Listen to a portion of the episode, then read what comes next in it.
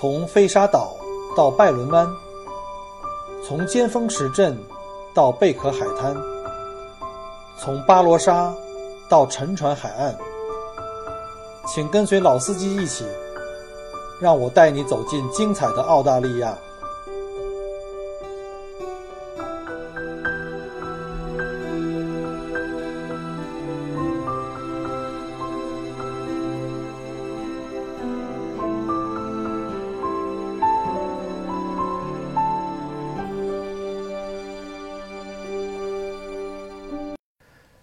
各位听友，大家好，非常感谢再次来到麦口锅聊澳洲。上文书我们说到了澳洲旅行终极愿望清单的 Top Twenty，那今天我们接着往下半部说。那今天我们来介绍一下呢，首先是费沙岛，它叫英文叫 Fraser Island，在昆士兰州。费沙岛呢是在三地海峡上面的一个耀眼的明珠哈，它不仅仅是世界遗产地。而且它是世界第一大沙岛，整个全岛都是沙子，即便上面的绿洲也都是在沙子上面呃在长出来的。同时呢，费沙岛也是澳洲丁狗，就是澳洲的野狗呢，呃最纯粹的澳洲野狗的故乡。这里非常适合这个背包客跟四驱爱好者哈，呃在笔直的沙滩上以八十限速的飞奔，那种感觉非常非常非常爽，或者徒步穿越沙地里长出的各种各种雨林。呃，里面有开满野花的这个荒野啊，在金边环绕的这个镜湖中游泳，尤其是在这个岛中间呢，有一个湖我非常推荐的，叫麦肯锡湖。呃，在那个湖里面游泳，那简直是非常非常爽的体验啊！那是岛上不多的淡水湖中的一个啊，非常非常漂亮。我稍后在节目后面会把那个麦肯锡湖的照片贴上来给大家看一下。也可以在阿姆湖的海龟旁边野餐。在印第安角观观鲸啊，这里呢，这个飞沙岛完全是一个户外爱好者的天堂啊，尤其是在我们住的那个酒店呢，呃，酒店那个海滩旁边呢，每天傍晚的时候呢，有几万、几十万只的这个士兵蟹在海滩上徜徉，你一走近，他们就集体钻进那个沙滩里面去；你一离开，它就开始爬出来，在沙滩上跑来跑去，非常漂亮。好，下面呢一个呢是介绍一下。我现在居住的城市啊，我为墨尔本代言啊。现在墨尔本呢已经连续七年被评为全世界最宜居城市，呃，也同时也是澳洲的运动啊、时尚啊、文化呀，还有这个花园之都。呃，探索墨尔本的街神秘的街巷啊，比如像什么 h o s e n Lane 的这个涂鸦街啊，还有联邦广场的这个文化集集散地啊，包括这个 King Street 啊，以及周边的这个人声鼎沸的酒吧、精品店。还有各式各式各样的餐厅，因为墨尔本的这个外来移民的密集度非常非常高哈。比如在莱贡街，这也号称是叫小，就是小意大利嘛，因为号称是在呃意大利跟希腊以外是意大利人和希腊人民人口密度最高的城市，所以这儿的那个各种餐饮都有。然后也可以在皇家植物园逛一下啊。然后另外就是极具代代表性的这个墨尔本的板球场 MCG，以及各种体育场馆，比如像什么网球场啊，还有像阿尔伯特公园每年的这个 F1 方程式赛车，还有像这个呃全澳大利亚最大赛马会，呃这里呢也是可以出发的，很方便的去到这个大洋路啊，全世界著名的这个十大自驾公路之一，还有菲利普岛去看这个神仙小企鹅，呃以及到丹尼洞山乘坐蒸汽小火车穿越。那个原始森林，或者呢，向南一路来到莫林莫林顿半岛呢，来洗温泉啊。不管你喜欢什么，在墨尔本都是非常非常方便可以提供。终于谈到这个大洋路了哈，可能在澳大利亚所有的景点里面，大洋路是我去的最多的。我有的时候自己都没有数过一遍，我大概一年要跑多少趟。因为这个是维多利亚州排名第一的旅游景点项目了，在澳大利亚呢也是算前三了吧，属于这个澳大利亚的这个呃标志性的一个旅游景点，像大堡礁啊，还有大洋路和乌鲁鲁。嗯，大洋路呢始发呃就是起点从这个 Turkey 从 Bell Beach 呢一直到 Allen's Ford 全程大概三百二十公里左右，但实际上沿海岸线这一段的话，大概只有一百多公里呢是这个旅游的这个。呃，线路了，呃，具体在这个大洋路，因为时间问题就不再呃讲的太太多了，好吧？这个大洋路呢，我们出门左转啊，有曾经我讲过一期关于这个最美大洋路，而且讲的非常详细，是分了上下两部，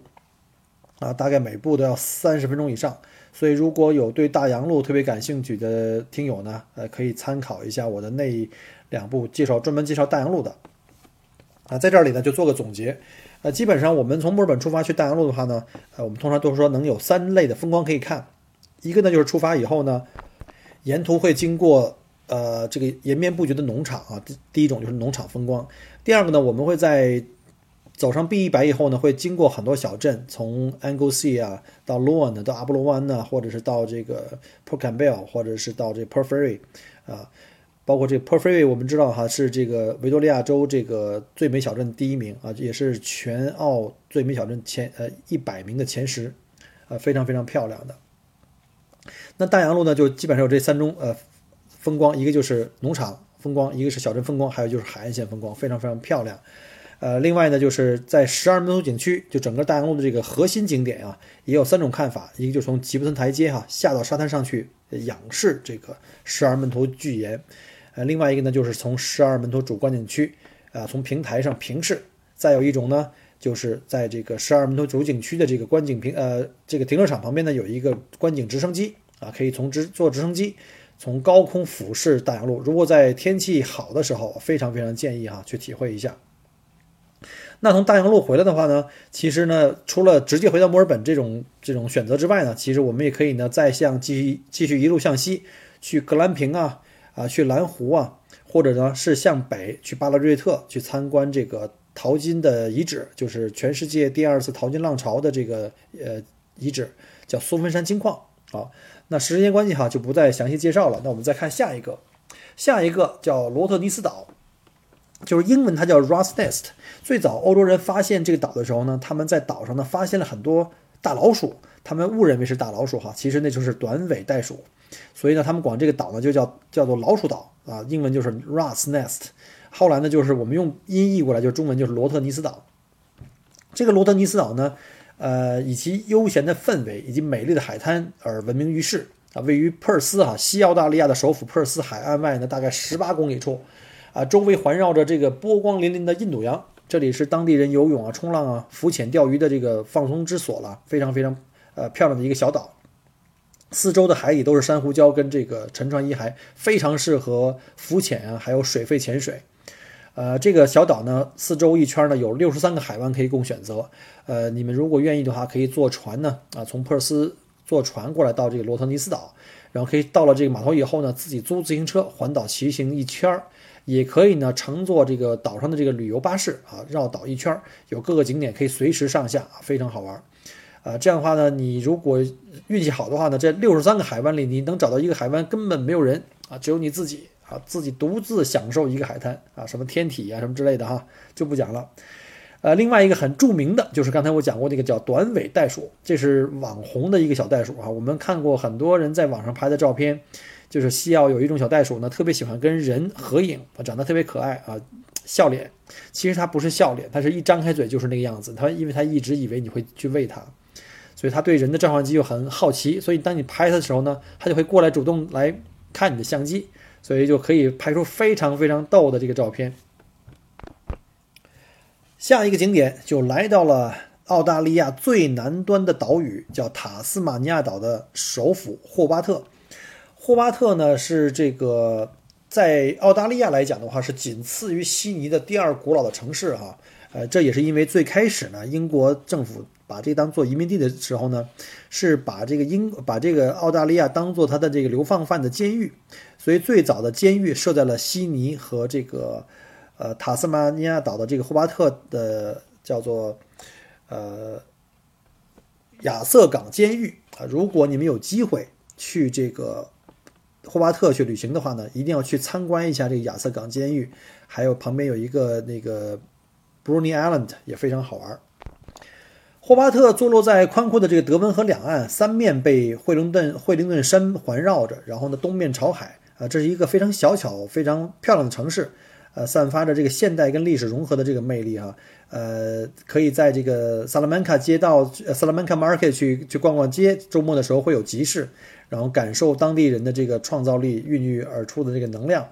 呃，也可以探访僻静的自然环境和手工制作的这个土特产。他们的霍巴特港口还每天都会有这个夜游霍巴特港的这个活动啊，非常好玩。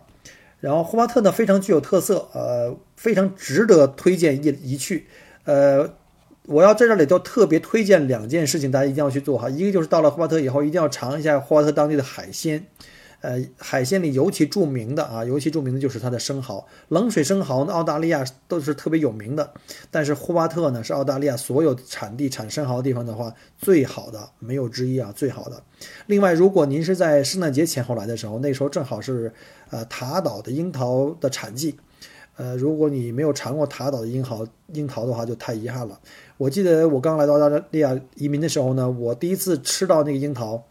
我都觉得我以前的四十年吃的那都不叫樱桃了，所以你可以理解我的这个想法了哈。到这地方一定要试一下。再有呢，塔斯马尼亚岛中间呢有一个薰衣草小熊的这个庄园啊，就是网红的那个薰衣草小熊的发源地，就是在塔斯马尼亚。南澳的小伙伴们终于等到了啊！现在我们来聊一下这个巴罗沙谷。呃，巴罗沙这个 Barossa Valley 呢，在南澳大利亚是呃澳大利亚最古老的，也是全球最顶级的葡萄酒产区哈。它的纬度啊，跟我们在维多利亚州的这个亚拉河谷差不多。呃，从如果从这个赤道啊，以赤道为为中心来对折的话，正好跟这个法国的这个香槟产区的这个呃纬度是几乎一样的。呃，欧洲移民在一八四二年最早就开始在这定居，并且带入了这个欧洲的这个酿酒葡萄的种植技术，啊，从此呢就是掀开了这个巴罗沙谷的这个腾飞啊。巴罗沙谷到目前大概有一百五十多座酒庄跟这个酒窖，啊，这里也以这个新鲜的呃时令土特产啊、手工食品啊，以及获奖无数的餐厅闻名。呃，比如说我们中国人特别耳熟能详的，像奔富酒庄啊、Wolf Blass 啊。还有像什么 Jacobs Creek 啊，都在这里啊。呃，当然了，大酒庄不见得它的所有的酒都是最好的。其实不管在呃亚拉河谷啊，或者是在这个巴罗沙酒庄，其实当地有一些名不见经传，就是我们可能很我中国人不太了解的一些小酒庄，他们在某一季啊某一个季节的某一款。呃，葡萄的那个酒呢，就是酿成的酒呢，就会得到这个 Holiday 评分，可能九十七、九十八，甚至免甚至满分啊，比这个像奔富啊这种大品牌啊，平均分其实就是这个九十五六分的这种水平啊，啊要好很多啊。所以呢，有很多五星级的酒庄在这边哈。所以我们中国人来了以后，不要说只认识这个奔富啊，只认识这个 Wolf Plus 之类的啊。呃，如果大家有兴趣的话呢，来到南澳旅游的话，我们可以安排车辆呢，带各位专门去跑巴罗沙酒庄，来一个酒庄品酒一日游，还有美食美酒和美女相伴，还可以去呃探访迷人的有历史悠久的这个历史的酒窖，啊，还可以去享受当地的这个各种好吃的手工芝士，保证让你大呼过瘾啊！好，下一个呢，我们再回到西澳大利亚。西澳大利亚有一个，呃，卡里基尼国家公园啊，这是这个卡里基尼国家公园是一个地质公园。这个地质公园有大概二十亿年的历史，是西澳目前最壮观的自然名胜。如果你是渴望探险的人，那绝对不能错过这个卡里基尼国家公园了。这里有清澈见底的岩石、水潭跟瀑布，啊，这有点像我觉得像美国中西部那些什么黄石国家公园呀，甚至像这个大峡谷啊这些地方。啊，这些峡谷非常多，而且有很多这种不同的徒步的路径哈。但是一定要多带夏天都带水，啊，那里的话就特点就是人很少啊。我去的时候开一整天车就没有两三辆车跟你遭遇过。呃，可以一起在里面探索这个大理石隧道，攀爬大原石，钻进狭窄的这个隧道穿行，滑过水路，以及下潜到那个呃深渊的底部。前提是你得有这潜水罩和有这个气瓶啊。当然也有比较轻松的玩法了，就不是说一定是这种徒步爱好者，你也可以在景区可以开车到的地方，在景区周围呢，找那种不同的简单的步道呢来走一下，体会一下独特的风光。好，下一个就是黄金海岸啊，这个也我是也是小编我特别喜欢的一个度假城市啊，这叫度假城市啊，理解了吧？这个是一个澳大利亚非常年轻的一个城市，全呃这个整个城市才有六十万人口吧，呃，它是澳大利亚。昆士兰州的一个一个呃度假城市，它紧邻这个首府城市布里斯班，两个城市之间的话大概是一个小时的路程吧。记得刚来澳大利亚三年左右的时间呢，就我不幸就也染上了花粉症啊，这个东东西没没办法的。这个墨尔本是花粉之都，呃，当时我记得我看医生开药的时候，还向他求这个偏方能不能彻底根治。呃，凡是得过花粉症的小小伙伴们都很清楚哈，非常痛苦，每天都要吃药，这药不能停啊。结果呢，医生就给我两个字：搬家。所以呢，我一怒之下就坐飞机来到了黄金海岸来考察，因为这边呢是海岸城市，呃，空气相对比较湿润一些啊，而且没有那么多的植被，因为有水嘛。呃，花粉症呢就症状就小很多，甚至有很多人在这边是没有花粉症的。所以我就来这儿来考察，甚至差一点就把房子买在这儿。结果因为这个阴差阳错的原因，最后还是留在了墨尔本。但是无论如何，黄金海岸作为一个度假城市还是相当不错的，呃，这里有延绵五十七公里长的海岸线啊，尤其最著名的就是这个冲浪者天堂沙滩和这个 Broad Beach 宽阔海滩，可以在沙滩上漫步啊，或者前往冲浪者天堂追逐浪花，喝一杯清爽的饮料啤酒，或再来一个冰激凌，那简直太棒了。呃，在黄金海岸呢，最著名的就是它是澳大利亚主题公园最密度最高的一个城市了，就要不怎么说是叫做度假天堂呢？各类主题公园，比如像华纳兄弟影城、海洋世界，还有白浪世界等等等等哈，看你喜欢什么样的项目了。要刺激的有刺激的啊，要温馨的有温馨的。呃，在福地的雨林呢，也可以去这个山区去这个雨林步道呢，探险大自然。嗯。这里也是购物者的这个天堂啊，有各种各样大小的 shopping mall 啊，Pacific Mall 啊，还有像什么，呃，奥特莱斯啊这种，呃，那在顶级的餐厅和咖啡厅享用美味的佳肴，那比如说像在海洋公园那边有一个就是，呃，非常非常呃牛的一个五星级的啊五星级的海鲜自助餐。如果你是海钓爱好者呢，就更方便了，随时可以跟这个飞行叉的出海到外面去钓鱼。呃，我的一个朋友呢，在黄金海岸买了一个豪宅啊，就是水岸豪宅，呃，自己家有私家码头的，呃，坐着他的小船，可以在这个水域这个徜徉一番，特别的舒适。呃，旁边都是一些豪宅了，都是一些著名的影星啊、银行家呀，包括王健林也是在黄金海岸买的这个水岸豪宅啊。好了，下面我们来介绍一下威尔逊贾国家公园，叫 Wilson's Promontory National Park。这个是在距墨尔本大概两百三十公里，车程大概三点五小时左右。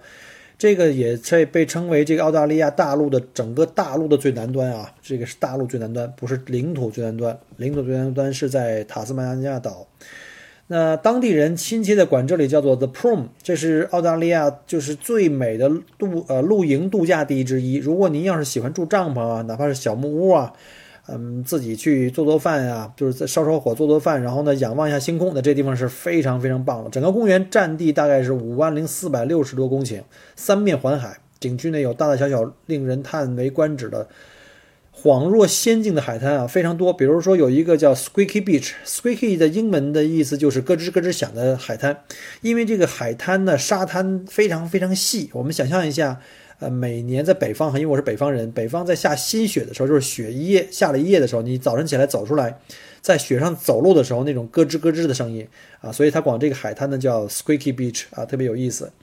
啊，这里还有各种各种的雨林啊！如果你愿意的话呢，可以在美丽的 Tide River 呢去散步。呃，要注意哈，你肯定会遭遇很多的这个当地的土著，叫什么呢？叫 Wombat，就是袋熊。尤其是如果你要是在这个 Tide River 附近的这个营地要扎帐篷的话，一定要小心，晚上要把你的做饭以后的那些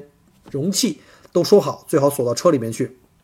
否则的话。袋熊就会顺着这个味道呢，爬到你帐篷附近来，甚至呢会撕破你帐篷进来翻食物啊！这个袋熊据说一天晚上能撕掉五六顶帐篷啊！另外呢，就是晚上睡觉的时候出来的时候，你不要害怕，就是有的时候你会发现旁边草地上怎么会有几只狼啊？我就遭遇过这种情况哈，结果发现那些狼把头伸起来以后呢，比我还高，结果一看是鹿啊，很大的鹿，好几只鹿啊！这是这个维多利亚州最美的一个露营度假地。而且会遭遇到各种的野生动物，像耳苗啊、袋鼠啊，还有像这 wombat 呀，还有考拉，然后再有就是鹿。终于来到了 Top Twenty 的最后一个啊，这个不是重要性最后一个啊，只是这个我们搜了二十个，排名不分前不分先后，啊，最后一个是谁呢？是袋鼠岛 Kangaroo Island，在南澳大利亚啊。这下南澳洲的小伙伴们松了口气，终于没有把这个景点给漏掉。这是在南澳洲呢，我认为我个人最喜欢的一个景点了。呃，大家如果要去的话呢，一定要记住要提前去预定 C Link，就是从大陆到这个小岛的这个船票。呃，如果你是自驾的话，一定要提前把自己的车也把那个票也要订好，否则的话，圣诞节的这种这种寒暑假高峰期啊，就这个澳洲本地的学校假期啊，还有像圣诞节啊、复活节这种的话，假期一票难求啊，这就一定要提醒了。那袋鼠岛可能是我见过这个野生的这个袋鼠最多的了，密度最高了。我记得我在岛上住了三四天啊，在路在那个岛上开车的时候呢，有一个主要的任务就是，一方面要扶紧方向盘啊，左右。注意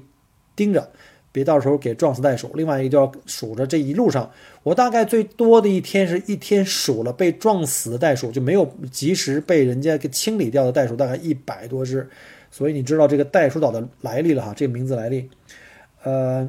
这里呢除了袋鼠之外呢，还有树袋熊啊，还有沙袋鼠，就是叫瓦拉比，比那个大袋鼠更小一点的。然后还有针鼹啊，针鼹中国人老把它给认错，把它叫做刺猬，其实它跟刺猬没有半毛钱关系哈。再有一个就是企鹅，我们讲过了，在这个南澳大利亚的这海岸线都会有蓝背天使小企鹅啊，还有各种鸟类啊，甚至这个濒危的这个动物，比如像澳洲的海豹。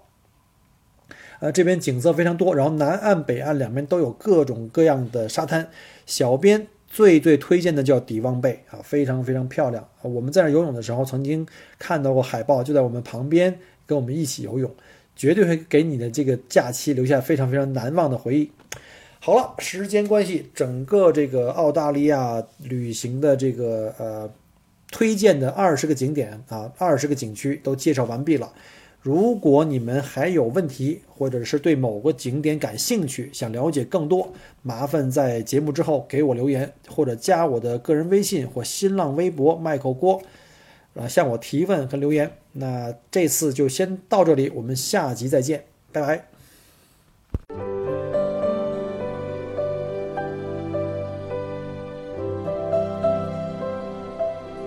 很开心您能够关注并收听我的节目。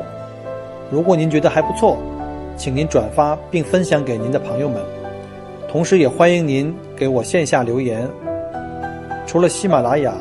欢迎您关注我的同名新浪微博“卖狗锅”，